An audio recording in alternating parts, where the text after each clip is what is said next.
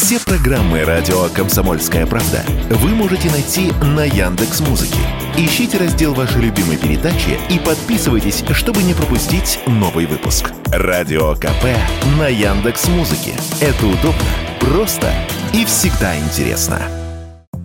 По числу эстетических пластических операций, то есть проводимых не по медицинским показаниям, а ради красоты, Россия стабильно входит в пятерку мирового рейтинга. Так, за 2020 таких операций в нашей стране было проведено почти полмиллиона. Больше, причем сразу втрое, только в США и Бразилии. В половине случаев россияне оперировали какую-нибудь часть головы, чаще всего нос или веки. Примерно в четверти случаев это были операции на грудь, как правило, ее увеличение. Тем временем, пациент пластического хирурга год от года молодеет, отмечают эксперты отрасли. Если верить последней статистике Американской ассоциации пластических хирургов, лица в возрасте до 19 лет составляют сегодня 4% от всех пациентов клиник пластической хирургии, почти 90 тысяч человек. Несколько лет назад их было меньше 70 тысяч. По России такой статистики нет, но в частных разговорах пластические хирурги подтверждают, да, с годами совсем юных пациентов у них становится больше. Хотя нормы в нашей стране по этой части действуют довольно жесткие, рассказывает в своем видеоблоге пластический хирург Валерий Стайсупов.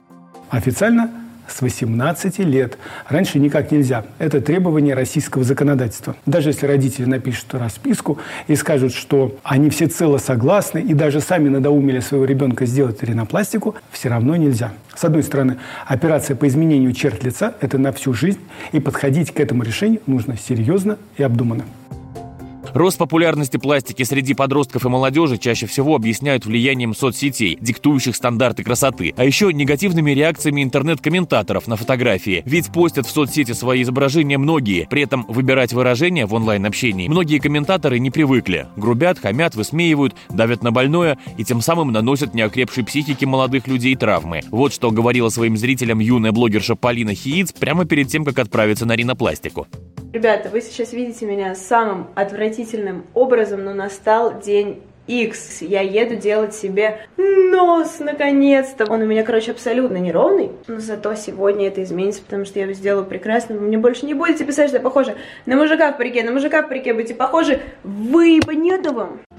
Интересно, что на момент операции девушке было 17, и попасть на ринопластику она все-таки сумела. И, кажется, осталась довольна результатом. Ну, а медики напоминают, как правило, тело человека прекращает рост около 25 лет. И если очень хочется сделать пластику, лучше все же дождаться полной зрелости. А там, глядишь, и принятие своей внешности придет. Василий Кондрашов, Радио КП.